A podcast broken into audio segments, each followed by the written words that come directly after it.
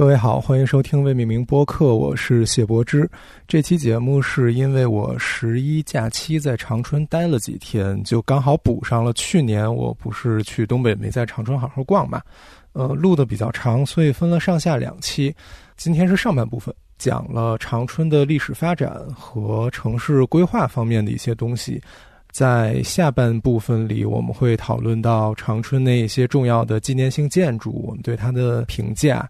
还有一些杂七杂八的东西，嗯，但是需要说明的是，这一期节目特别水，因为我跟童老师也好久没见了，所以就是在那一些和长春有关的内容中间穿插了很多无关的东西，比如说开头我们就说了很多有的没的，所以大家如果不想听那些乱七八糟的，可以看一下节目说明里面的时间点。另一件事儿是我们录音那一天，因为我感冒了，所以确实特别哑，然后声音也不大。嗯，效果不是特别好，希望大家能够原谅。然后那一天我也把童老师传染了，实在是对不起童老师。嗯，希望我们都能健康。另外是节目里可能有一些说的不是那么准确的地方或者错误的地方，对于这部分内容我们会在节目说明里面标注出来，所以也希望大家在听的时候能够看一看这个节目说明，不要被我们误导，好吧？那就请大家听今天的节目吧。大家好，欢迎收听未命名播客，我是谢柏芝。Hello，大家好，我是蒋雨桐。我们我们又见面了。我们度过了非常忙碌的夏天，现在开学了。今天已经是秋季学期的第第一周，没有，第一周是九月份。哦，现在已经是十一假期过来了。嗯，对，因为我之前一直在出差，所以这是我这个学期第一次回学校。嗯，哦，这样啊。啊，你要不然就大概说说，从你，比如说从六月开始。你每个月都主要干了些啥？六月开始，哎呀，我六月开始一直在做项目，然后出差，各种出差。上回本来当时。夏天的时候来清华玩的人特别多嘛，我跟你说要搞一期节目，就是讨论一下学校到底有没有资格或者把人放进来。我们俩本来打算。我们我们两个在微信上疯狂的讨论了一个回合，当时我也在出差中，你好像也是在。我在去往首都机场的发的那个地址上给你发的消息，对我们俩决定就是回到北京之后狠狠骂一下，但是。但是可能就是学校不想让我们骂他，所以把我们的日程排的特别满。对，当时我想的是，可能那次从山西回北京就可以搞一期，但是你总是会有一些突如其来的事情，嗯嗯，妨碍到你本来的计划，这已经成为生活的日常了。对，所以当然最近的一次就是我去沙特了嘛。然后从沙特回来之后，国庆的时候小小的去了四天长春，所以这期节目其实是，并不是上上一次我跟童老师那个节目结束的时候说我们会谈一谈北京的地铁。嗯，对，那个大纲我已经写好了，我是不是还给你看了？对，就本来没有想再做长春的节目，但是我到了长春之后，就是那一天晚上，表达欲大发。已经十一点多了，然后就开始疯狂的敲键盘写大纲，然后把这个大纲写出来，决定要搞一个。因为去年八月份我去东北，然后在长春不是赶上有一个病例，我就逃回来了嘛。嗯，我有印象。对，所以这次去就是补上了去年我没有好好转，其实哦，对，就给补上了。然后当时也有一个我的朋友在长春，他很好心的带我逛了一天，非常感谢他。所以就相当于把那个东北旅行又给补全了，把长春这一块儿对给补上了。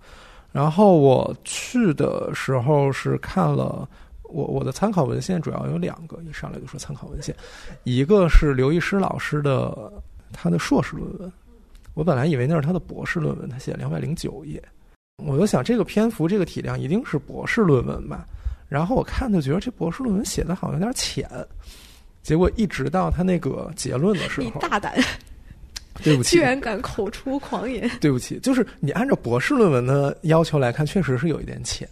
然后到结论的时候，他又说，作为一篇时间和篇幅都有限的硕士论文，我说 哦，硕士论文，好吧。封面上不就应该写吗？就是攻读硕士论文什么？呃，不，攻读硕士学位论文什么的，根本没有注意这一块儿，就打开之后直接往下翻了。所以一个是那个，让我来找一找它的名字叫什么？你是在出发之前就看的这个，还是说我在去的高铁上看的？就是我去年看了一部分，然后这次去的时候就重新给过了一遍。不愧是你呀！度假的时候都要看学术文献？也没有，就是因为我我我总想知道长春其实特别有特点。我不知道你对它那个整体的平面浅浅了解一些吧？对吧？就是特别特别有特点的一个地方，叫近代长春城市发展历史研究。这个应该是可以在知网上下的，因为我手里是个 PDF，不是 CAJ。然后另一个是去年，就是嗯，婉莹和怪物尚志、汉阳他们一起去。长春的时候提到的叫《伪满洲国首都规划》的一本书，这是一个日本人叫岳泽明写的。嗯，写作年代大概是上世纪八九十年代的时候。嗯，我觉得还是蛮日本人的视角的。他去讲了这个首都规划的整体的过程。好，我们就把这两篇文献的书名放到 show notes 里面，大家可以去找吧。对，大家可以看一看。这一次的大纲里面，就首先可以和大家。讲一讲长春的历史发展的一个情况，另外就是它的比较突出的街道的特征和城市轴线的特征，另外有一些很优秀的近代建筑是单体建筑，嗯，可以和大家点评一下。有一些我很喜欢，有一些对我看你列的这些并不都是说你喜欢的建筑，挺想听听你后面对单体建筑的评价的。对，然后然后想聊一聊伪满皇宫，因为伪满皇宫我对它没有什么期待，然后去了之后觉得特别好，哦，还是很很值得去的。伪满皇宫我不知道今天的时间够不够聊到那儿，以及我还能聊多少，因为我写大纲的时候我也没有去，所以我去了之后我又没有补这个大纲。Anyway，然后最后一点是关于就是在过程里的一些思考和看这些材料的一些想法。还有一些杂七杂八的东西吧，就是一个谢老师旅途中的随感。对，就东西有点多，我们尽量能把它用一期节目说完，好吧？我们从长春历史开始，就是我记得之前婉莹、汉阳他们去的时候，有一个很好的描述，就是东北这一个区域的历史，在我们所谓的古代的阶段，它都是很没有什么内容的，或者说是过得很快的。就是如果东北是一个时间轴的话。在十九世纪、二十世纪以前，它可能很快的就过去了；但是在进入十九、二十世纪以后，它突然变得非常的丰富，它会有很多很多的事件，以一种非常详细的办法被记录了下来。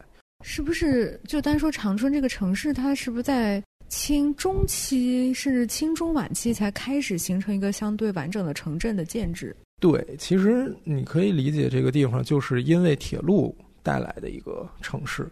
当然有一个历史背景，就是东北三省它并不长时间在中原汉族王朝的疆域里，嗯，就是汉族王朝势力强的时候，它会突破长城，突破山海关，然后包含一部分朝鲜和嗯东北的这个区域。但是当它势力弱缩回长城的话，这一片土地就不被掌握了，嗯，所以它并不是比如说你今天去洛阳之类的。就是那种很纯正的中原汉族文化的浸淫下的城市，所以它也一直是边疆的城市。但是这个区别就是清朝的时候，因为满人是所谓的少数民族，中国作为一个多民族国家，就是从清朝奠定下来的基础。它通过一些嗯很巧妙的政治的方式，把蒙古、西藏的这一些所谓少数民族的领土。巩固到了这一个统一的汉族语境下的王朝里，形成了一个多民族的国家。后来被中华民国继承，又被中华人民共和国继承，形成现在中国的状态。但是在清朝的绝大多数时间里，东北三也不能说东北三省，就是今天的东北地区，作为满人所谓龙兴之地，它是被封闭起来的，就是它不欢迎外来移民进入到这个地方。包括如果汉人想北上去那边发展，也是不允许的吗？对。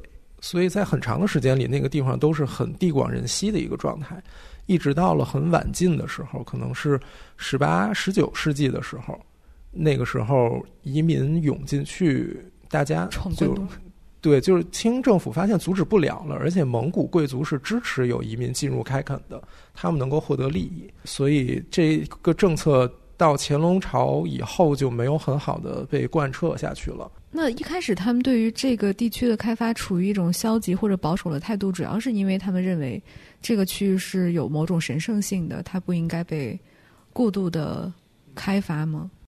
但我没有查这方面的资料，但是以我自己的感受来看，应该是满人希望自己的老巢是自己的老巢，而不是汉人去了之后我没有后路可以走。因为对他们来说，入主中原是一个扩张的过程，对，就可能有一些问题的话，我还能退回我本来在的那片土地。而且出于一种就像你说的神圣的地方也好，还是出于一种民族的正统性的考虑也好，他们不希望受到其他民族的干扰。嗯。但是后来这件事情执行不下去之后，他们就在那个地方设置了管理的机构，所以在我忘记了是在道光的时候吧，可能在长春就设置了长春厅这块我没有仔细的记，你就当成是一个长春厅，就是一个临时的管理的机构。那那个时候在长春有一个嗯土城，或者有一个已经有的城址叫宽城子。宽城子就是单嗯，那我们还是要从那个地方的自然地理入手，就是绕不过去。这一片地有一条河叫伊通河，嗯，伊通河还是比较宽阔的。它是松花江的支流吗？还是我没查哦。它是一个南北走向的河，这条河比较宽阔，它有一些支流，所以当地的人就出于一种自然的选址的角度，把一个城市建在了。主河道和它的支流所在的那个地方，就是今天你如果去长春坐地铁的话，有一站叫南关。嗯，南关就是学建筑史的人就会知道这个是城市南门的意思，所以就是在南关那个地方是一个老城区的南边的边界。嗯，对，就是那个所谓宽城子的南门。为什么叫宽城子？它是一个东西宽、南北窄的不规则形状的城市。对，但是最开始的长春厅是放在新历城的。你看“新立”这两个字，你又会，嗯，一定是有一个旧城，它就会有一个新盖起来的城市。但是我没考证过这个名字啊，呃，今天已经找不到什么痕迹了。但是有一个新立水库，新立城水库，在长春比较靠南的地方，但是那个地方地势不太好，所以长春厅放在那儿之后，没过多久就转移到了宽城子这个地方。所以这个地方你可以理解成是长春的老城。但是宽城子究竟是什么时候住的，已经没有文献来记载了，所以可能就是因为它不是在一个中原的地区，它的文献档案的记录也不是很丰富。可能就是我们能够去接触和阅读的汉文的档案就更少。嗯，对，反正就有各种各样的原因，我们并不知道这个地方最早是什么时候筑的城。但是长春这个地方，你如果追踪历史的话，最早就可以追踪到这个地方。然后就是我们知道的，在近代那一系列战争，清王朝失败之后，就会逐步的有殖民者进入。如果我们可以用这个词的话，帝国主义国家，帝国主义帝国主义国家有帝国主义国家进入了之后，他们就在东北修了铁路。最早是俄罗斯人修的中东铁路，但是俄罗斯人修的铁路是主要是哈尔滨，然后修到了长春。呃，那个时候的长春站不是今天的长春火车站的位置。今天的长春火车站是后来日本人修的铁路的站。满铁。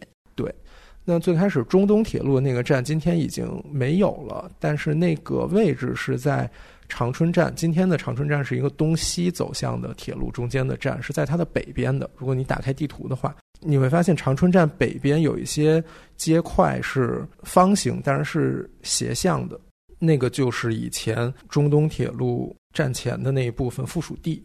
嗯，叫一番街、一匡街，好像长春市地铁有一站就叫一匡街。对，在这一片，这一片是以前俄国人车站的附属地。那个站呢，它不叫长春站，它叫宽城子站，就是咱们刚才提到了那个长春老城的名字宽城子。但是他不想把车站修的离中国人的势力范围很近，所以他特地挑了一个比较远的地方修了站。然后当时的车站会有附属地嘛？就会有一片地划给这个帝国主义国家或者这个铁路公司去做，所以有这么一个概念。然后后来日俄战争打完之后，俄国人输了，等于这条铁路就转让给日本了。在这个交接的过程里，两方面理解会出现一些问题，所以到最后日本人是重新修了长春车站，就是今天长春站的这个位置。但是今天的这个车站的建筑是，呃，后来重建的，已经不是最老的那个建筑了。那同样，这个车站前面你能看到非常非常规整的街区，有两个圆盘，西广场和南广场，然后有方块儿。嗯，这个就是所谓满铁附属地，就是日本人这个铁道的附属地。真是一个强迫症友好的城市规划。但是有一个问题是我一直想问的：为什么西广场和南广场不沿中轴对称呢？就是南广场明显偏东了一点，对吧？你看车站前面那条路是对称轴的话，它左右并不对称，就左边是更整的一个方形，但是右边明显是横向，好像被拉过了一样。哦，那倒确实是。我并不知道在做规划的时候为什么会这样，我我也没有找到答案。然后有一个很有意思的点，就是那个宽城子所在的地方是今天长春市的南关区。那个北边俄罗斯车站的地方反而是宽城区，嗯，这个说法就是因为铁路车站叫了宽城子，所以慢慢的宽城子指代的地名就转移到了铁路车站的位置，然后他又借用了这个名字。嗯，我不知道这个背后的渊源会不会跟北京有一堆高碑店儿，有一堆还有什么来着？高碑店只有黄庄哦，黄庄是。就是会有同样的一个地名的名称出现在不同的区域，会造成一点混淆。但是那个不一样，因为因为黄庄就是黄庄，就是所有地方的黄庄都是黄庄是啥呀？就是皇家的庄啊？是这样吗？是这个意，就海淀黄庄的黄是皇帝的皇哦，对，就是黄庄，所以它会有不同的黄庄，这还不太一样。就比如说，那像高碑店儿、半壁店儿这种，我觉得可能也是有某种渊源。当然，这种我。这种我确实不知道，但是我想到的，比如说今天你说北大，你想到的是未名湖，嗯，而不是北大红楼的那个北大，哦，可能就有点这个意思。嗯嗯，如果有听众有长春人，可以给我们解释解释。所以我们讲到了两个阶段，第一个阶段就是最早的宽城子，第二个阶段是很靠北的俄罗斯的。那个铁路附属地，第三个阶段是日本人修的铁路的附属地，然后在日本人的满铁附属地和宽城子之间又有一个商埠地，是中国人主导的。你今天看有一条马路就叫大马路，那个大马路就是连接宽城子和满铁附属地的。然后它这个商埠地就应该是跟为了做商贸做的一些规划的一些区域，所以它是一个拼贴起来的。而且每一块都是相对完整的一个状态，那这个状态其实和咱们看天津或者上海的租界地是比较像的。因为我之前读的一个文献说，那些我忘了是天津还是上海，很多路是不对的，因为他们是两个国家的租界地，所以他们没有统一的规划，所以这些马路都没有对起来。你就想上海的什么英租界、法租界、美租界。公租界等等的，就是一块一块一块，可能和这种感觉是有一点像的，但是他们并不完全一样啊。但是我在想，后来的规划去跟之前规划的周围的用地的道路进行一些对应，这件事情也并不困难。确实，这样会造成，也不是造成，就是形成一些很有特色的城市风貌了。然后和一些你在那种横平竖直的网格系统中看不到的一些城市景观。嗯，但是我只是想说，这个是一个。失误造成的一种衔接上的问题，还是一种刻意为之呢？呃，就我看到那个材料，就是觉得这是不同势力的地，他就是没就没考虑。我知道你旁边有，但我就是故意不对你，我就规划我的。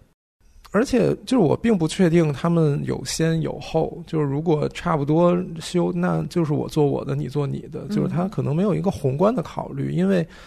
嗯，你到后来我们说长春的规划很有特点，是因为日本把它当成它的伪满洲国的首都的一座城市做了整体的规划。但是如果只是租借地的话，我只租借了这一块地，我就做我自己的呗，就是一个个人自扫门前雪的概念。也倒是可以理解了。我有想到那个北京元大都和金中都之间那那块儿不是有很多的斜街吗？但是那个形成的几率又不大一样，对，又是另一个问题。那你很有意思，你去看城市里不同。地方你觉得奇奇怪怪的地方，一定是有原因，它奇奇怪怪的。嗯，啊，补一件事儿就是，其实很有意思。吉林省或者说吉林地区本来最重要的城市是吉林市。对，但是就是因为铁路的原因，这条南北向的铁路和东西向的铁路在长春这个地方交汇了。对，所以为什么当时没有以吉林市作为一个铁路的枢纽，而是选择了长春市呢？理论上来讲，应该那个时候吉林市发展会。吉林不是铁路枢纽啊？对，为什么呢？就是为什么当时沙俄或者是日本在建造满铁的时候没有选择吉林市作为它的？还是因为它在地理上，比如说长春确实是从地理上来讲，可能更像是东北地区一个几何中心。嗯，它确实是比较几何中心的地方。但是其实这就你就是这两个城市的关系，就好像洛阳和开封，还有石家庄跟保定的关系一样。所以应该就是修铁路的时候，他还是希望能修的尽量直一点。就是它北边就是哈尔滨，南边就是长春，呃，呸，沈阳，南边就是沈阳，所以它好像刚好就在那块儿直着就通下来了，是吗？你看这个图的话，哎，sorry，就它基本上就是一条直线下来的这三个地方，但是吉林就会远一点，吉林就很尴尬。对，包括嗯，而且你看，如果哈尔滨直接到吉林的话，它会翻过很多山，但到长春就相对而言地势比较平坦。对，长春是一个还挺平。就宏观上很平原的一个地方，嗯，所以就是铁路其实对今天咱们很多城市都造成了特别特别大的影响。所以也是说，自从铁路就是长春这个城市开始正式的进入现代化城市的轨道开始发展，是跟铁路也有很大的关系。对，嗯，所以这个是这个是它拼贴阶段的问题。然后之后就进入到了晚一点的时候，溥仪从天津半忽悠半怎么样到了东北地区。他哎，他其实因为去年我去东北，我就读了他那个我的前半生吧，你就能感觉到他想当皇帝，就是他就是想当皇帝。他当时去东北，本来也以为他是去当皇帝的。当然，最开始我已经不记得现这这个东西去年讲没讲过了啊。就是，但是最开始日本人只让他当执政，不让他当皇帝，包括他礼服什么的都不让他用清朝的那个礼服，所以他有一种自己被骗了的感觉。但是他也没办法了，对。但是，嗯，反正咱看他说这些话也得辩证着看，对。那肯定还是你去了嘛，你还是想当皇帝。当然，最后折腾来折腾去，还是折腾出了这个所谓的皇帝来当。还不如不当，反正就是你都说不好。嗯，你对你以今天的正确的视角来看的话，他不应该当这个皇帝。但是你也不能说，在那个时候，在大家都未知未来的命运的时候，你把这么大一个国家历史走向的问题，直接这个重担就交到他一个人的身上。而且对于他来说，有一些很大的威胁在，就是他被从故宫轰出来以后。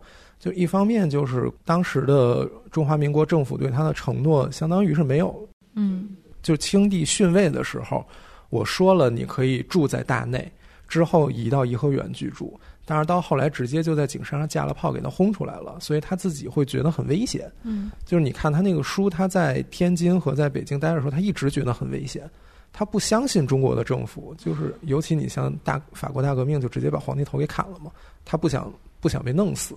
作为一个人，他想自保，这个也非常可以理解。对，然后另一方面就是他也受了很大的刺激，就是当时孙殿英把东陵给盗了，盗了之后，就是并没有把盗墓贼绳之以法。这都是信号。对，所以就是又是当时承诺我保护你们祖陵的这个承诺，又是没做到。所以你站在他的角度上来讲，一方面就是。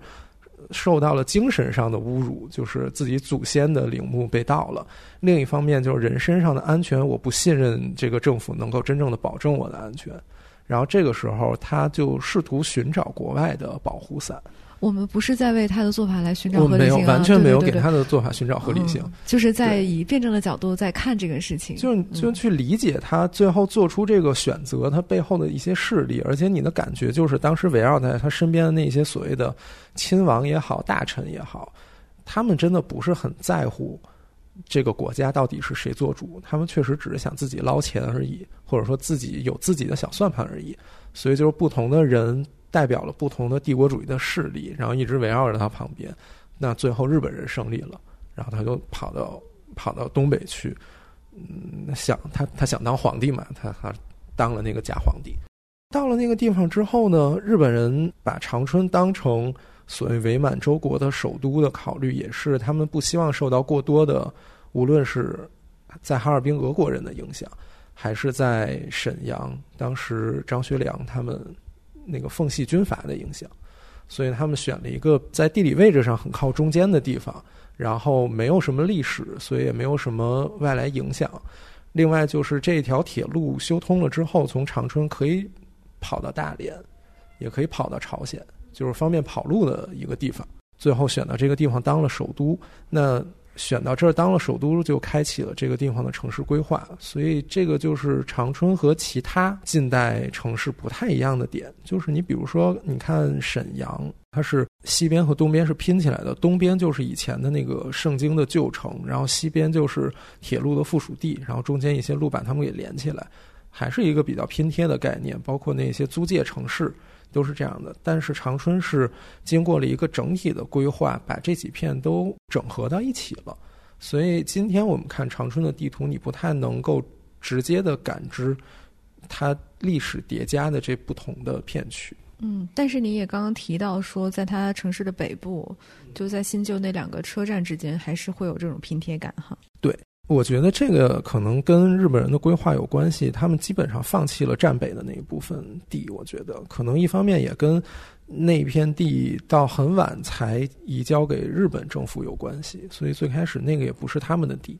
他们的规划的内容主要就是长春站以南的广阔的地区。所以我们现在看到的长春这种非常具有鲜明特征的城市格局，像这两条轴线啊，然后捉那个大。放射性的枢纽啊，其实都是那一次规划的结果。对，嗯，所以刚才童老师提到了，我们就进入到下面街道特征的这一点。就是我之前就去年去之前对长春毫无了解的时候，我没有想到这个城市是一个这样的面貌，它就是还挺欧欧美的那一种，呃，西方古典主义建筑的对特征。对，就是转盘。哎，环岛转盘是方言吗？好像他们当地人也叫转盘，我从来没有考虑过转盘这个事情，嗯，是不是一个区域特色的用词？OK，反正就是大转盘，对，大转盘都是一个东西吗？就是一个东西，大转盘，四仰八叉的马路，嗯，小格格，就是它特别特别大的特点。但是它的格格也有这种南北向的格格，也有这种斜着跟转盘的这些四仰八叉的路平行的格格，对。所以这个其实就是它所谓先进的一点，就是它规划的时候大概是二十世纪二三十年代，十九世纪末大概是城市规划发展的一个阶段。嗯，所以它是吸收了很前沿的一些城市规划的理论也好，实践也好。这两本文献里都会提到霍华德的田园城市，基本上你可以理解成是一个经济导向的一个设想，就是他不希望城市很大。他希望城市和农村之间有一个很平衡、很良好的关系，嗯，然后在这个互动里面，这个经济能够运作起来，然后形成这样的一个城市带农村的一个整体。不同的城市带不同的农村，他那个书配了图，就是圆形的城市，中间一个大圆，外面一圈绿地，然后在外面是乡村，嗯，然后中间有一些线放射状的，就是我觉得这种形式感特别强，应该就是建筑学的那个。那个布杂体系的那种感觉，我不知道我这样说对不对？呃，我也不知道啊，但我能理解你那个意思，就是那种很完形、很理想状态的一些对乌托邦式的设想。对，就是这条线索，你只可以追溯到文艺复兴时候建的那个堡垒，不都是特别好的心形一样、星形一样的那种堡垒？当然，这个是这是理论化的城市规划的一个东西。然后，另外还有一些很先进的案例，比如说华盛顿的规划，嗯，巴黎的规划，确实是有相似之处。对，就是巴黎的规划影响了华盛顿的规划，因为巴黎就是当时奥斯曼改建的时候，它就是也是从一个，当然一方面是从实践的角度，它要拓宽马路；，但是另一方面从美学的角度，它希望控制所有沿街建筑的高度和风貌，还有。整个道路的对景的关系，我这条路走过去得有东西对着它，然后以凯旋门为中心做那个放射状的星形的广场，所以这个后来影响到了华盛顿，然后华盛顿又影响到了更多的地方，所以就是在这些一系列的那个规划思想的影响下，日本人。做了长春的这一个规划，但是我想稍微在这儿多说两句的，就是您刚提到的十九世纪新兴的这些西方的城市规划理论吧，无论是霍华德的田园城市，还是什么广姆城市啊、光明城市啊、格格啊，无论是条带状的、这种环状的，还是格格状的，不是都有吗？嗯。但其实他们诞生的一个背景是源于。工业革命之后的剧烈城市化和带来的这种城市盲目扩张、无序扩张带来的一些社会性的问题。其实，就霍华德的田园城市理论来讲，它其实是有一个更形而上的一个目的，就是在于说缓解城市矛盾，去弥合城市人群的阶级分化带来的一些问题。他不是有提到过一个磁性的一个概念吗？就是说，一个城市它的磁性特别强，会把人疯狂的吸引到城市之中，也会带来这个城市一个是用地盲目开发，然后无序扩张带来的很多很多的，无论是卫生也好、环境也好、交通也好的问题。其实它的这套语汇是建立在一个，嗯，欧美西方国家在工业革命之后一个城市高度城市化的基础上的。之后的一些社会问题解决，它有一个改革的一个概念在。但是像长春这种城市，它套用霍华德的这套理论，我们不能说它直接套用，或者说直接受这个理论影响，但它这个背景感觉是在一个呃相对没有那么城市化。呃，发达的城市进行了一套叠加在它之上的理论，我觉得这个时候就其实有点去扭曲了，或者说有点去替换掉了欧洲那种城市理论背后的那个内核，就是去弥合社会矛盾，嗯，去解决是城市化带来的问题的这样一个诉求，而变成了一种我们刚才那叫什么来着？帝国主义国家他们的这种政治语汇，想要去强加在一个新兴的或者说还。一个雏形的城市之上的这么一种概念，嗯，所以其实它可能形式上比较类似，但是我觉得它的内核还是不同的。因为因为长春这地方没工业，对，在刚开始的时候，所以它不存在要解决矛盾的问题。可能而且在新京时期，它也不是一个特别发达的城市吧？对，它不是一个工业城市，它是一个消费型城市，不是一个生产型城市。嗯，对。但是我觉得，就是城市理论，你刚才说城市规划产生的背后的这些动因是很重要的一个点，但是当它产生之后。我觉得大家就是使用它产生的，一方面是这个形式，包括你说霍华德的影响，我觉得霍华德对他的影响主要就是那个环状的带状的公园，因为在霍华德的那个理论里面有很宽的绿带围绕着城市，嗯，而且不只是在最外围，它在中间也有一圈，在那一圈里他还做很重要的弓箭等等，嗯，所以我觉得他并没有。你说的内核那块的影响，它只是借用了它的一个，就是一个形式上的借用。而且我觉得会不会也是因为那个时候日本的那些规划师也都是刚从西方留学回来的，他们可能就是在这种非常多的新兴的理论，而且在欧洲被呃就是西方证明是实践性比较强的这些理论的信浸淫下，然后把他们带到了亚洲，但是在日本本土好像发挥的余地又不大。对，因为那个时候是不是东京是刚有大地震还是什么？就是东京也面临一个重建嘛。对。但是好像因为种种原因，他们很难去把这套理论直接去实践在东京城市的规划上面。但这个时候刚好有长春这样一个契机，所以他们就有点类似于是想要施展拳脚，大干一场，把自己所学的那套东西去进行一个实践的这么一种动力在。对，就日本人也学学欧美。所以确实，就像你说的，它是一个试验田。你看那个岳泽明那本书里面，他不止一次，他采访了很多当时的老人，那些人就会表示，东京就是土地私有，所以他没有办法做整体的控制。但是在长春这个地方，就是把这地全给买过来，然后统一规划之后，再把它给卖出去。嗯，所以他们就有机会去做一个整体性的规划。这对他们来讲是一个特别好的机会。对建筑师来讲，就眼睛直放光，一个我我可以当上帝的感觉。就但是真正的甲方还是有自己的诉求，他可能也需要去平衡自己的这套规划的愿景和所谓的甲方之间那种想要去贯彻这套语汇和彰显权威的这样一个。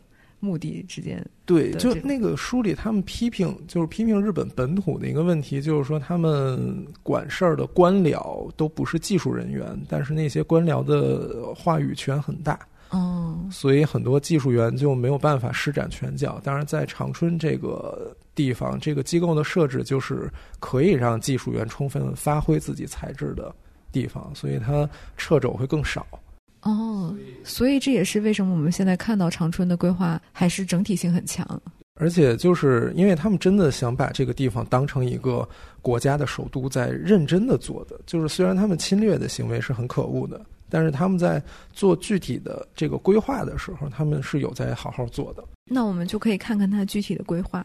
它最大的特点，其实你刚才哦，这个时候我还想插一句嘴，就是其实跟它很像的，我刚才说，比如说天津、上海这一些租界地城市，可能跟它没那么像，但是跟它更像的，可能是一个是澳大利亚的堪培拉，一个是印度的新德里。嗯，尤其是新德里，新德里是在英国殖民语境下做的一套全新的规划。我不知道你看没看过新德里的地图？哦，确实不了解。那你看一看，你会大受震撼的，就是。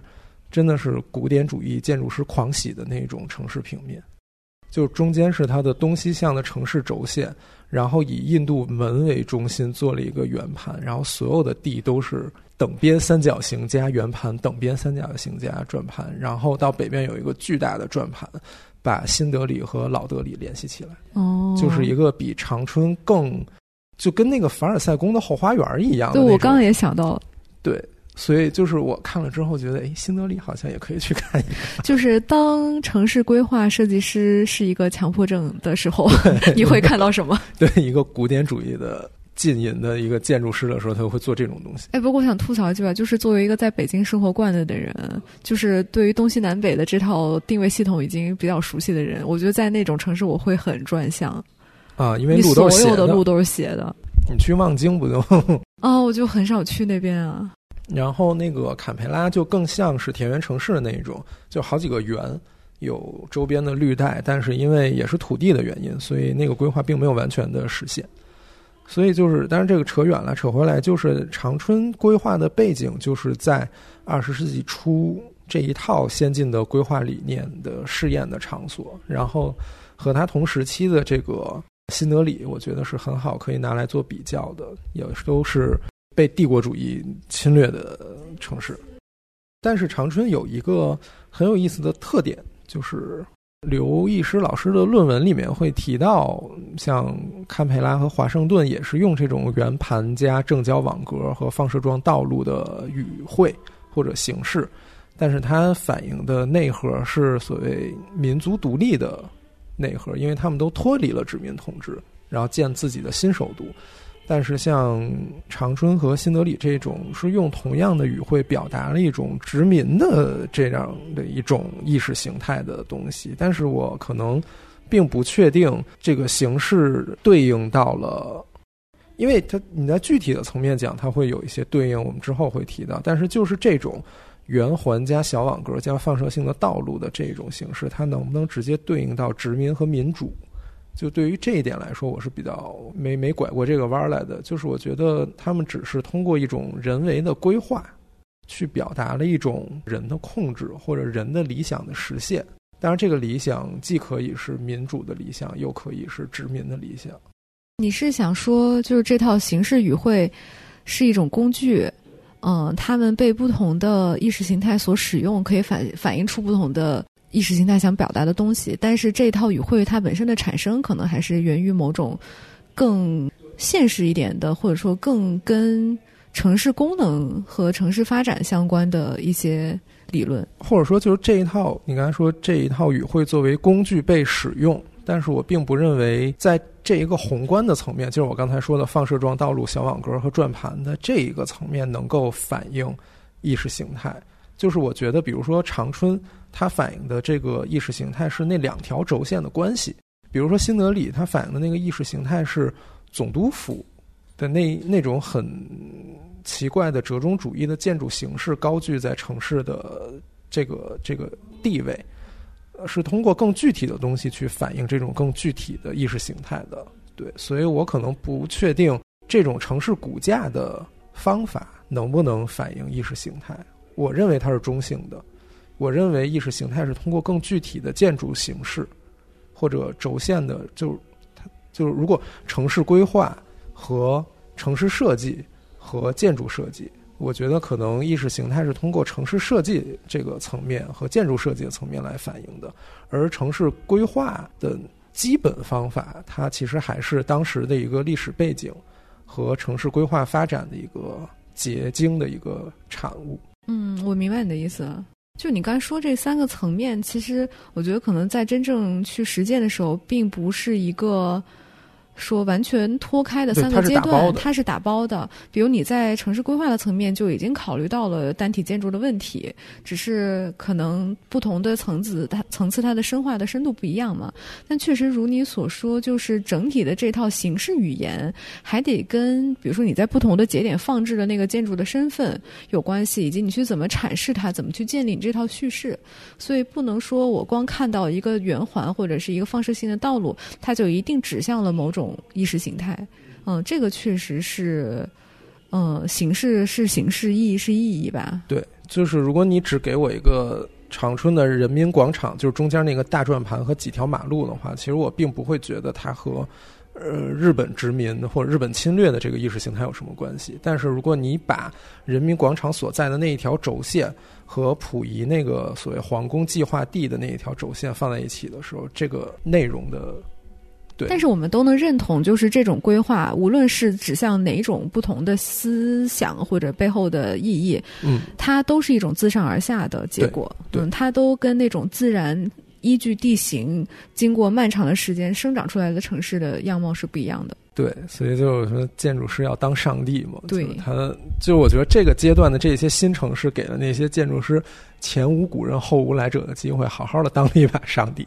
现在已经可能也没有这样的机会。现在没有这种机会了，可能非洲以后会有。对对，咱们国家感觉很难了。嗯嗯。然后，那刚才已经提到轴线了，我们就过渡到这个轴线。其实这个轴线是完完全全反映长春的这一套。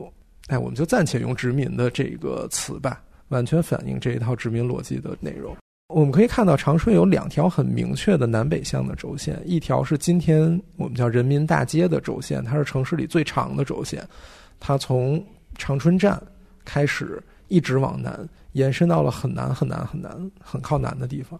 另一条轴线很短，它是今天叫新民大街的轴线，从文化广场开始。然后延伸到一个转盘叫新民广场就停止了。那这两条轴线其实就象征着中国和伪不对不起，象征着伪满洲国和日本国之间的关系。呃，人民大街那一条轴线其实是这个城市的主轴线，像像很多近代城市一样，是以火车站为原点发出的。然后当时。日本关东军的司令部和关东军宪兵的司令部就安排在了这条轴线的两侧。今天是吉林省委和吉林省政府在用这两座建筑，但事实上这一条轴线，你看人民广场周边是更多的是跟殖民怎么说，就是日本殖民的设施的那些建筑是有关的。比如说伪满的中央银行旧址是在人民广场。西北角的，那是一个非常非常漂亮的多利克柱式的建筑。那个多利克柱式，就是你属于站在那个前头，一看这个柱子，你就能感受到那种有劲儿，对，你就知道这个多利克柱式用的好。然后另外那几栋建筑，当然现在做别的用途了，但是我印象里绝大多数都是和日本的殖民统治有关的。而它西边的那一条短小的轴线。我们刚才提到文化广场和今天文化广场北边的吉林大学朝阳校区的这一个上圆下方的区域，是原本预备盖皇宫的地方，但是这个皇宫没盖成，就日本就战败了，所以后来给学校用了。哦，就是平行过来，就有点像是故宫太和殿。对，嗯。然后这个前面的建筑是伪满洲国的政府建筑。比如说，离它最近的是伪满洲国的国务院旧址，左边的这个是好像也是一个军队什么的一个旧址。然后所谓的那个八大部，就主要是沿着这一条新民大街分布的。我还以为会有什么左祖右社这种配置。哦，没有，没有，没有。哎，我不知道在规划里有没有，规划里我没有看到明确的左祖右社，因为它整体还是一个日本语境下的规划，就是。溥仪去当皇帝，他本来想穿清朝的那个朝服的，但是日本人都不愿意。就是日本人希望伪满洲国和清朝划清界限。嗯，就是这一个愿望和溥仪本人的愿望是截截然相反的。日本人说：“我给你一个坐北朝南的地儿就不错了。”哎，真的是这样的。这个坐北朝南的皇宫就是溥仪的坚持，就是他在城市规划的时候，他提到了我希望有一个坐北朝南的。皇宫，因为当时那个岳泽明那本书里有另一个规划，是皇宫现在在南岭地区，就是你现在看有一个吉林大学南岭校区，大概是那个地方是朝向西北的，所以在那个规划里，长春有两个火车站，一个是今天的长春站，一个是城市西边这一个分叉是长春南站所谓的，然后它的皇宫大概是在这个位置，是这样的一条轴线，然后三条轴线在中间交汇有一些关系。对，就是如果是那一版规划的话，你会感觉整个城市的空间会更舒展一点，更有机一点吧。对对，但是做东南朝西北，实在是中国人最讨厌的一个朝向。对，所以最后被搁置。即使这块地也不是确定的皇宫的地方，也是预留的一个行宫或者是临时皇宫的地方，然后之后再决定是在哪个地方建皇宫。只是后来实在是。没钱也没有时间，我可以理解溥仪的这种坚坚持，因为如果真的不是坐北朝南的话，他就真的没有做皇帝的感觉。对，就是其实溥仪自始至终希望自己做大清国的皇帝，然后他去东北，希望借日本人的力把蒋介石政府打败，恢复大清朝的统治。但是日本人希望的是借溥仪这个皇帝的名义去拓展自己的殖民统治，所以你能感觉到这两个人在本质上是有冲突的。对日本人是希望和所谓清帝国划清界限的，所以你会发现他没有左祖右社也在情理之中，因为他并不想建立一个和就并不想建立中国，就是他不想搞中国。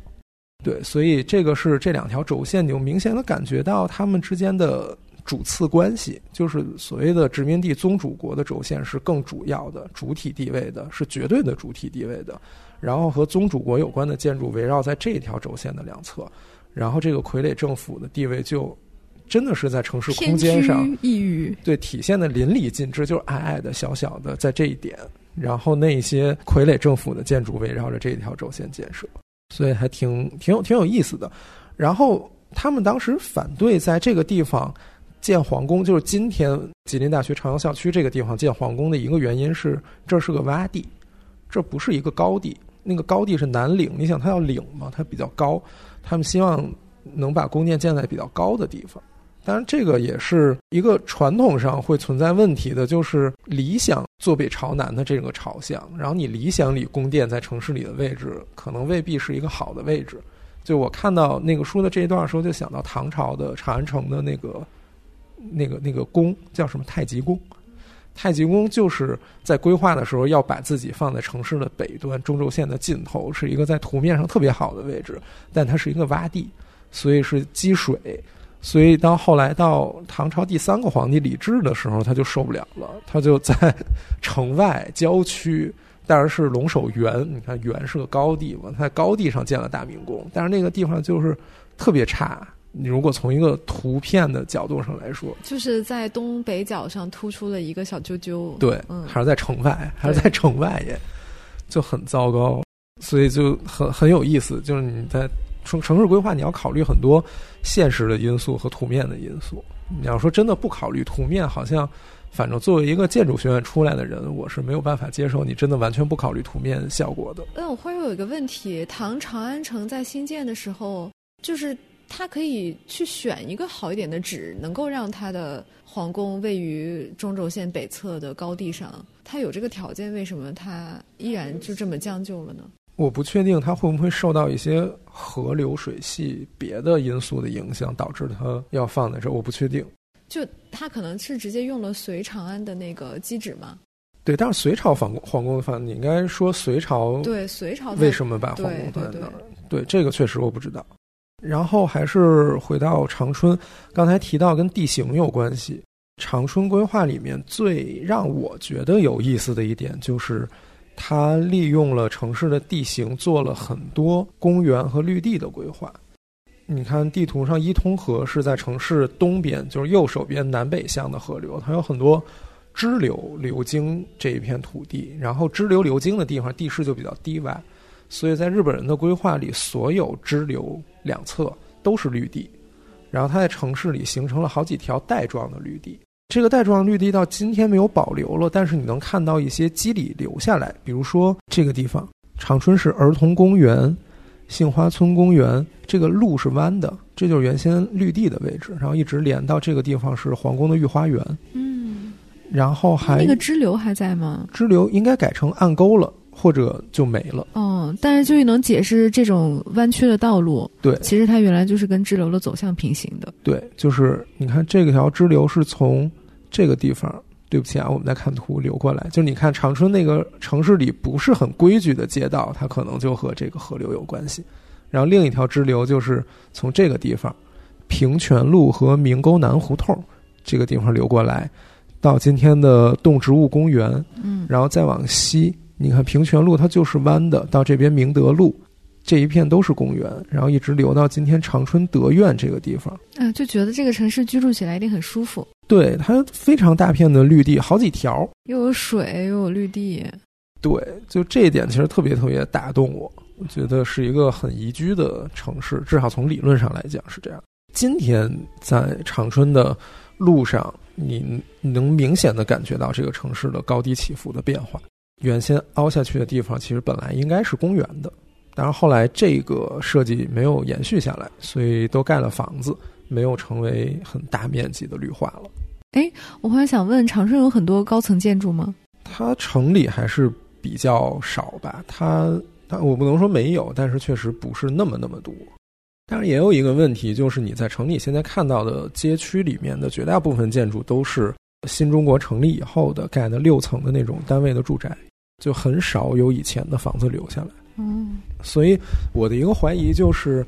以前这个城市里的建筑质量并没有那么高，然后长春这个地方作为工业基地也比较有钱，所以它就有经济实力拆掉以前的一层的平房或者两层的小的质量不高的房子，然后盖这种六层的单位的住宅。我就是脑海里面对长春的印象，就是也是这两年很火那种东北美学。那是什么？就是这呃这两年的影视作品中有很多比较厉害的，都跟东北这个就是整个这个区域有关系。比如像就最近那个《漫长的季节》，也不是最近了，上个季度吧，就是一个发生在东北这个文化语境下的故事。还有很多这两年的一些什么悬疑剧啊。都是在东北这个场所发生的，而且它可能也是有一个高度工业化的城市，之后又因为种种现实原因变得落寞了。之后，整个这个城市的一个样貌和人们心境之间会产生一些很有意思的文化景观和故事吧。一个东北刻板印象的概念。对对，我充满了刻板印象。对，那个大家可以听那个怪物上志他们做的那些节目，就是力图打破东北刻板印象，就是讲一些。丰富性的东西，当然这扯远了。就确实，就是我觉得这个地方能给人一种幻想的空间，就是它的这些东西历史很有戏剧性，嗯嗯嗯，所以就会有一些幻想的空间去做这些影视的作品吧。哎，然后回来之后就是街道，街道这一点你能看到他们有在好好做。呃，它城里，尤其是南边人民广场和皇宫所谓的那一片，它尽量避免斜向的交角，所以你看这一些可能出现斜向交角的地方，那个街都拐了个弯儿，然后以一种直角的方式相交。我们可以说说为什么斜向交角会不好？斜向交角不好，那你作为一个开车的人，看见一个锐角的路口，你要拐弯，你可多么的痛苦！而且我作为一个行人，我非常不喜欢斜交，因为我的视线会受到阻挡。就是车在我左后方来的时候，我就得那样偏着头去看它。嗯，我我就很不安全，所以我希望我是以一种垂直的方式过马路。这样他能看见我，我也能看见他。嗯，但我就是想到，因为像这种放射状规划的城市也有不少嘛。嗯，但不是所有的城市都有做这种处理。好像在美国，就纽约见到的那种巨锐角的那种建筑就有很多啊。对，这是日本人在规划长春的时候特地提出来的，就是要避免锐角带来的问题。所以这是他们一个创新，而且不愧是日本。对，你看满铁附属地的时候，东西广场的这个地方都是锐角相交的。就当时他们还没有希望规划意识到这个问题，嗯，对。但是在后来三十年、二十年代做这个新京规划的时候，他们就意识到，嗯，就希望尽量的直角。巴黎其实有很多，而且从设计的角度，那种锐角的地其实挺不好用的。嗯，你不好用是不好用，你如果能做好的话，就会变成武康大楼那种网红大厦。是 是是，对。那前提是你得做好，你得做好。嗯，锐角地不好用，那个谁，贝聿铭那个东莞不就是？对锐角的处理，那个什么华盛顿国家美术馆东馆，嗯，对，但是其实，但反正就是，我觉得建筑里面出现菱形这个东西，真的就你要是用用的好，还可以作为点睛之笔；但是用不好，就真的会很鸡肋。对，所以还是钝角比较好。对，钝角比较好。那个那个什么，我刚才要说什么来着？其实我在城里走的时候，就能感受到它的城市的丰富度，其实没有因为锐角的减少而消失。因为路在拐弯的时候，也会留出一个界面给建筑，它不是直的。所以有一些建筑就会在这个地方做文章，嗯，就是比较丰富的景观饰廊。对，所以就是从这个角度来讲，我觉得路不那么直也挺好的，在美学上还挺有意思的。对，因为你都是直角的话，其实就很没意思了。但是那样交对于交通是比较好的，对。对，所以当时在看的时候就说这种。尤其是环岛这种东西，你想他在做环岛的时候，又是一百年前，那个时候连东京的路上都没有多少车的，在长春这个地方车就更少了。所以到今天，这个环岛人民广场和新民广场都在进环岛的路口安了红绿灯。就我认为，一个环岛一旦安上红绿灯，就是环岛的死亡。就是他本来做环岛就是为了不安交通灯的。哎。反正我在开车的时候，我就特别怕走环岛。哎，那个在哪儿来着？就是地坛那块儿，那个那是什么门啊？地坛就二二环，对对，安定门那不是有个大环岛吗？我觉得就是很不合理的一点，就是在它中间会存在着一个里面车道想往外拐，外面车道想往里拐，然后就两个车就会非常的打架的这么一个状况。你再加上红绿灯，整个就是一个混乱。就还不如没有。对，但是在车流量少的时候，环岛倒是个好方法。对，哎，所以长春现在有堵车的情况吗？嗯，长春，就我听怪物上志的节目，他们说长春非常堵，但是因为我去的时候，就我没赶上过早晚高峰的堵车，就我去那几天打车的经历还算可以。你提到北京，其实很有意思，北京修立交桥也特别有意思。北京的第一个立交桥是复兴门立交桥，就是一个那个。那是苜蓿叶嘛？是叫就是一个一个四个四个耳朵的，这是第一个墙。啊，这还有一个专门的名词来形容吗？对，哦，就好像说流行于美国这种地广人稀的地方，因为它会占很大的面积嘛。是的。然后第二个立交桥，建国门立交桥，也是一个这个木须叶，暂且管这么叫，但是它多了一层。多了一层之后，就是有两条主路不受干扰了。嗯，之后修的我我忘了这是第三波还是什么，它都是一个形式，就是一个环岛的立交桥，就是朝阳门立交桥、东四十条的立交桥、东直门、安定门、德胜门，一直到西直门。西直门立交桥最开始也是一个环岛，和东直门一样的，它就是希望用环岛解决红绿灯的问题。最开始没有红绿灯的。但是到后来车多了以后就很完蛋嘛，所以你看东直门也加了四个耳朵，就是这四个耳朵都是后加的。然后西直门就干脆是把以前的桥给拆了，又修成了这个有耳朵的桥。所以我觉得其实西直门桥的历史就是一个这个立交桥形式和车流量关系发生变化的一个历史。不断增长的城市车流量和建成城市道路之间矛盾的关系，哇。这个好有意思啊！北京就就二环上这几个立交桥还挺有意思的，然后包括南南城这几个，因为要解决和护城河的关系，所以他那个耳朵都修的奇奇怪怪的。嗯，包括辅路也是，朝北的辅路里面是没有的，它的辅路是在河这边的，然后辅路的车要怎么进主路什么的，还挺有意思的。那扯远了。哇，这个好有意思！我我我，你天天开车没想过呗？对，我天天开车，我对我成天就是导航让我走哪我就走哪，真的，我就是家到学校，就是哪怕那种最近的，我都要需要导航，因为我现在就是我妈总说我就是你去个哪儿导航呢？不是导航，一方面是有的时候你真不认路或者不记录。就是我可能就没长这个脑子吧，我就喜欢别人告诉我往哪走就往哪走。另外一方面，就是现在导航它的功能非常多呀，就是它除了告诉你道路之外，还告诉你说哪里有堵车，然后你预计什么时候到，以及就是甚至是红绿灯还有几秒钟变绿，这个它都能告诉你。有的时候就是相当于开着一个信息站，它可以随时的告诉你前面还你可能会遇到什么。嗯。但我确实，我承认啊，就是我我是一个高度依赖导航的人，这也导致我就是其实很不认路。就是你说的这些，我可能总开，但是都不会去留意到。哎，但是你就是你开的时候，你的脑子里会有北京城吗？因为你学建筑时，你知道北京城长什么样。是的，但你看，就像就是哪怕我到现在，我可能就是哪哪是什么门，我都不能一下子就想起来，这就因为我不记录。OK，嗯，我虽然有一个宏观北京城的印象，但是现实对应，它不能和现实对应起来，而且就是我心中可能只有几个坐标是我熟悉的那些地点的东南西北。然后我不知道你有没有这种，就是我在一个地方判断东南西北，我先要去想它至于我熟悉的那几个地标之间的关系，然后我才能够去定位我现在。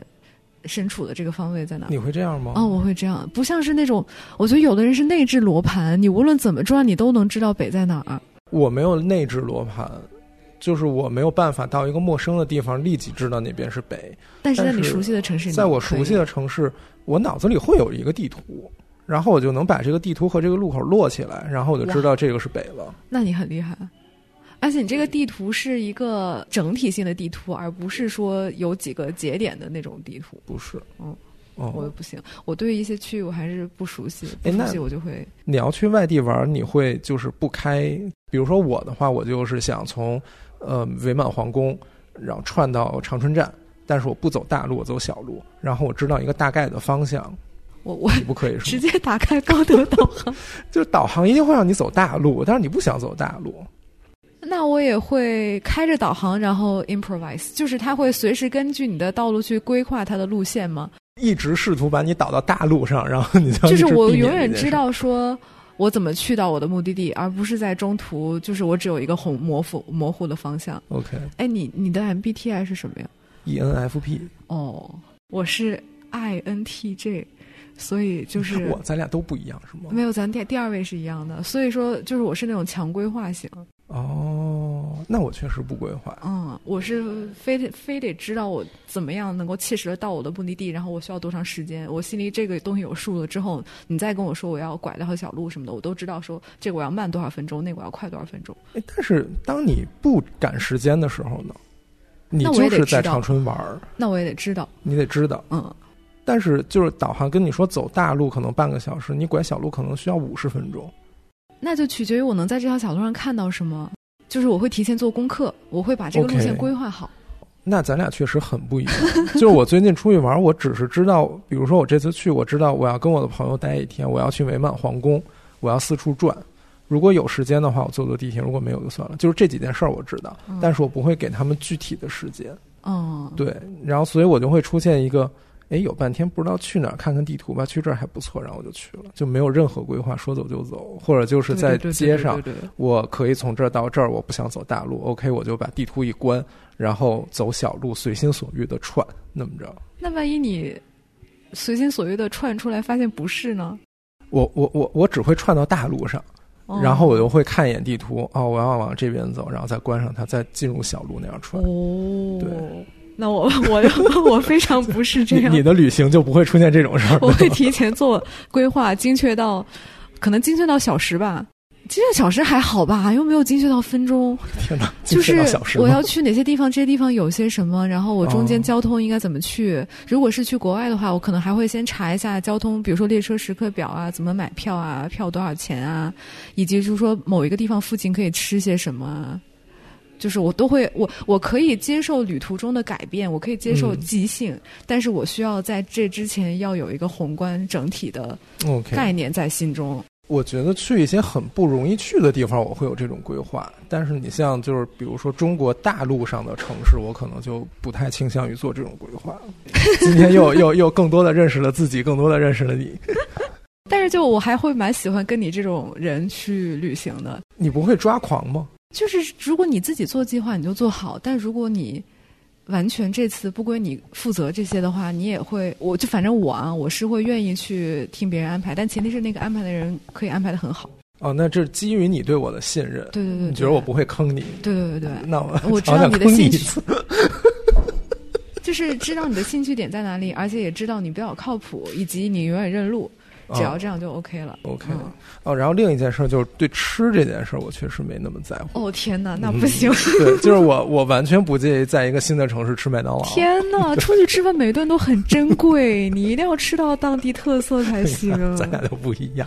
哇，那我觉得就完全浪费了那一顿饭的额度。对，所以就是我经常，如果真的你要跟我出去玩，可能我就会把你带到一个麦当劳，然后你可能就崩溃。我我那我会崩溃，我真的会崩溃。啊，我觉得就是哪怕你没有做那么多景点的规划，或者是吃好了，一定要吃好，一定要吃到就是特色的。嗯，哎，那我都说到这儿了，我现在推荐长春那个酸甜口的麻辣烫。我还以为你要推荐长春某家麦当劳特别好吃。没有没有没有，那那还不至于。长春很多好吃的，我在 B 站上看很多那种长春美食 UP。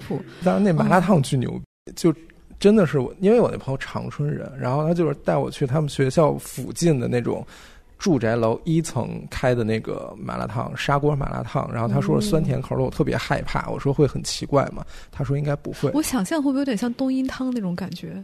不一样。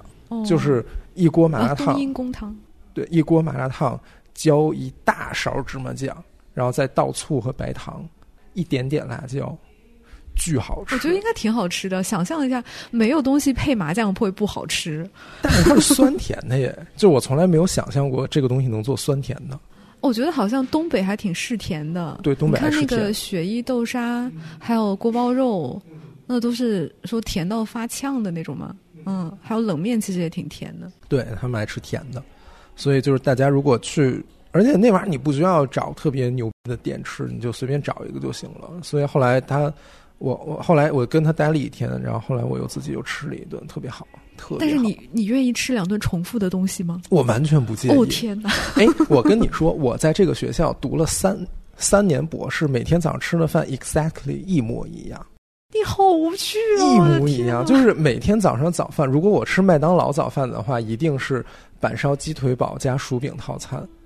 哦，如果我在学校吃的话，现在就是一个包子、一个茶鸡蛋、一份咸菜、一碗粥。就那个阿姨已经认识我了，我去那儿，她又会说吃这个是吗？对，然后特别开心。哎，每天都吃一样的。太神奇了！你知道我会刻意的安排，如果我在学校吃的话，我要刻意的安排每顿不一样。就哪怕我早上说，我确实心理上我还想吃跟昨天一样的，但我就会想说，昨天都吃过这个了，我今天一定要变一变。为什么呢？早饭哎，我不知道哎，就是我觉得我是一个特别不能接受生活变化的人，但单单在吃这件事情上，我希望有多样性。嗯，那那你不能跟我们去沙特。因为 因为我们去沙特一直在吃一样的东西，但是如果本身他自己的东西不是很好吃，或者实在没什么别的 variation 的话，我也可以就是就一个好吃的东西。我哎，但是我要真的一直吃一直吃，我可能也不行。所以我在我们家是负责做饭的。就是我会希望每一餐就是搭配不一样，但是问题就是早饭你没有时间准备啊！你要在家做早饭，你怎么每天吃不一样？至少不就是今天吃面，今天吃西式，明天吃中式，就是多少换一下吧。哇，哦，那我 我从小到大，那完蛋了，因为我小学到高中我吃了十几年的馒头加鸡蛋，我每天的早饭都是一样的。哦。就是可能我们在意的点就不一样嘛。对，有可能。我会愿意在吃这件事情上倾注非常多的精力。哎，那你要是住酒店呢？你出差住酒店，你住个汉庭，他也没有别的早餐给你选，你就只能吃。那是出差呀，出差跟玩儿不一样啊。嗯，OK。那我要是我要是玩的话，我肯定就是酒店如果带早餐。那他自助早餐，你当然也可以每天吃不一样。要不然的话，就是可能我一定要挑一天出去吃那种本地人一定就是会吃常吃的早餐。就是你会很在意吃当地特色食物这件事儿。对，我记得咱们之前去郑州有一次就去吃了胡辣汤。嗯，就是我对于很多记忆的那个锚点都是我吃了什么。就是我跟别人说我小时候去哪儿或者咱们去哪儿，我都会说啊，我们去吃什么什么什么的那一趟。就是比如说，咱们去吃那个那个十三陵的那个饼的那一趟，我都记得那个就很有意思。嗯，就是它是我记忆的一部分，也是我旅行体验的一部分。你不说我都忘了，就 是对嘛？就是所以嗯，确实很重视这一块。哎，你等下，那你说到这儿，我又想跑题，就是我。之前我前一阵去南京，然后那天晚上听的是一个新的播客，嗯，那是一个晚上。然后最近我又重新听了那一个播客，我就发现，在这一个小时播客里的某一句，我会突然对应到那天晚上的很具体的场景。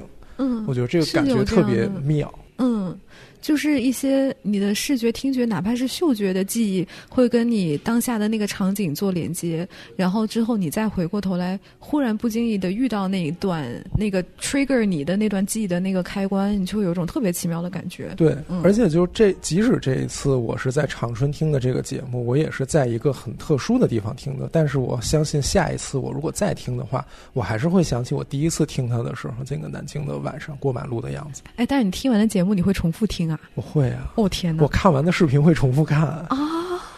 就是你知道我的时间都花费在看同样的东西，就是我刚才推荐《甄嬛传》，你看了几遍？那个 B 站《甄嬛传》倒还好啦，三遍而已。但是，但是就是刚才那个 UP 主鸡平夜话，我专门做了一个收藏夹，是我喜欢他的那些节目，然后我会来回看，我已经包了不知道多少遍讲了。就是，但是有的时候我可能看了十遍以后，我也会觉得有点无聊。十遍也很多了，就是对，就可能我得看十遍，我才会觉得有点无聊。哦，嗯，但是你不会听听过的节目吗？不会，即使你觉得这节目特好，是的，我就觉得所有的东西都是我已知的东西，我就没有任何新的信息。哪怕就是我喜欢的电视剧、电影，我会二刷的前提是我陪别人。就是如果我自己的话，我从来不会去二刷任何一个东西。天哪，嗯，那你岂不是要花很多的时间找一个新的东西吗？就这样，我就能看很多新的东西啊。就《甄嬛传》，我也只看过一遍啊，但是，嗯，但是我还是会很熟悉里面的很多情节，就是你有记忆嘛，嗯。那那去过的地方，你会不想再去吗？就比如说，如果是一趟出去遛个弯儿，或者是旅行中，我规划路线，我会尽量避免走回头路和重复的路。就是我不喜欢在一条路上来回走，或者是今天去过这儿，明天再经过，那我会觉得就有点浪费，因为没有效率。这个就是哎，好可怕！你为什么那么可怕？哎，那我这几天在长春真的一直围绕着这两个转盘打转哦，对，就甚至同一天早上去完，晚上接着去的那一种。哦，但可能就是我去年去了一次，今年去了一次，到现在也有点腻了。但是就是，那你看，就比如说你去年去了一次，哪怕说那次比较仓促，没有来得及看完。如果我今天就是，如果我是你的话，我十一有一个机会出去玩，我可能不会再重复一个地方。OK。所以，我就是出差老去一个地方就很烦啊！就是你明明有出差的机会，你没完没了的去一个地方，一个地方，就是 我都出差了，就不能让我见识点新的吗？就是会有那种感觉。那那这一点我确实和你不太一样。嗯，我哈就我是挺注重效率的，就不光是工作的效率，当然摸鱼是另外一回事儿啊。但就是你你怎么能一边说自己注重效率，一边说摸鱼是另一回事呢？我觉得你是一个一直在转的齿轮，如果你那样的话，嗯，所以我其实拖延症挺严重的。但我是觉得说，就是体验方面，我觉得包括吃东西也是，你有那么多的机会去体验那么多不同的美食，但是你一直在吃一个东西，你就丧失了很多去体验别的东西的机会，这就是一种人生体验上的效率低下啊。那我觉得这不知道能不能，我我那我可能不，我我理解你的意思了。那。对，可能我不会用效率这个词，所以你一说效率，我就觉得你是个大齿轮儿。但那倒 那倒不是。你是希望在有限的时间里更获得更丰富的体验。对的，就是很重视体验这件事情。OK。所以我拖延的都是工作上那些重复性的东西。是的。嗯。哎，那如果我是你老板，我变着花的让你干不同的东西，你是不是就能给我一直转下去了？你可千万不要让我老听到这个。哎，李老师，听见了吗？您您您给他布置任务的时候，就得翻翻花样儿。就是比如说一个东西我写出来，或一个一个视频我已经剪出来，你让我改，我特别讨厌改。啊，这个我也不可以，这个我也不可以。嗯，我喜欢创造，我不喜欢修改。对，这个我也不可以。那但是你还发了那么多论文，我发什么？但是你要你要改呀，就是我觉得我很痛苦，所以会摸鱼啊。就啊，就是我。发不出文章最讨厌的一个点就是我读了这些东西，我已经知道了之后，你再让我回过头把它们整理好、写好这个过程，我特别受不了这个过程。嗯，唉，那你剪节目是不是也挺痛苦的呀？你要听你说过的话，就所以说，其实我每次剪出来你再发出来，我不会再听了。这样对，就是我自己 OK，确保那个自己听一遍之后 OK，我就不会再听了。除非就是工作，出于工作肯定会，但是我自己自发的平常娱乐找点什么消遣，我从来不会再听。哦，嗯，那我觉得那消东西遣听自己的节目确实有点怪。就是我说的什么我都知道，我也是我剪的，我就不想再听了。就是如果是我剪的，你或许还能听一听，但是也会也不会一直反复的听，就是出于确认它有没有 bug 的前提下听。OK，嗯，妙啊，好的，学习了。我们绕得太远了，没关系，没关系，我们还还能拽回来。所以从哪儿岔出去的？忘了。但是但是那个点就是，你看我刚才说一直在那两个转盘之间转，因为这些 monument 就在那个地方。对，所以就你看，就回到单体建筑的这一块儿，有一些是我很喜欢的，太妙了。有一些是我不那么喜欢的，我最喜欢的就是那个伪满洲国国务院那个房子。那以上就是这上半期节目的内容，后面几十分钟都在插科打诨啊，嗯，但还挺有，嗯，反正我觉得还挺有意思的。如果你有什么意见或者建议，或者想对我们说的，可以向未命名播客的全拼 at outlook dot com 这个邮箱发送邮件。也可以在小宇宙或者微信公众号给我们留言，其他的内容就请大家期待我们下半期节目吧。大家再见。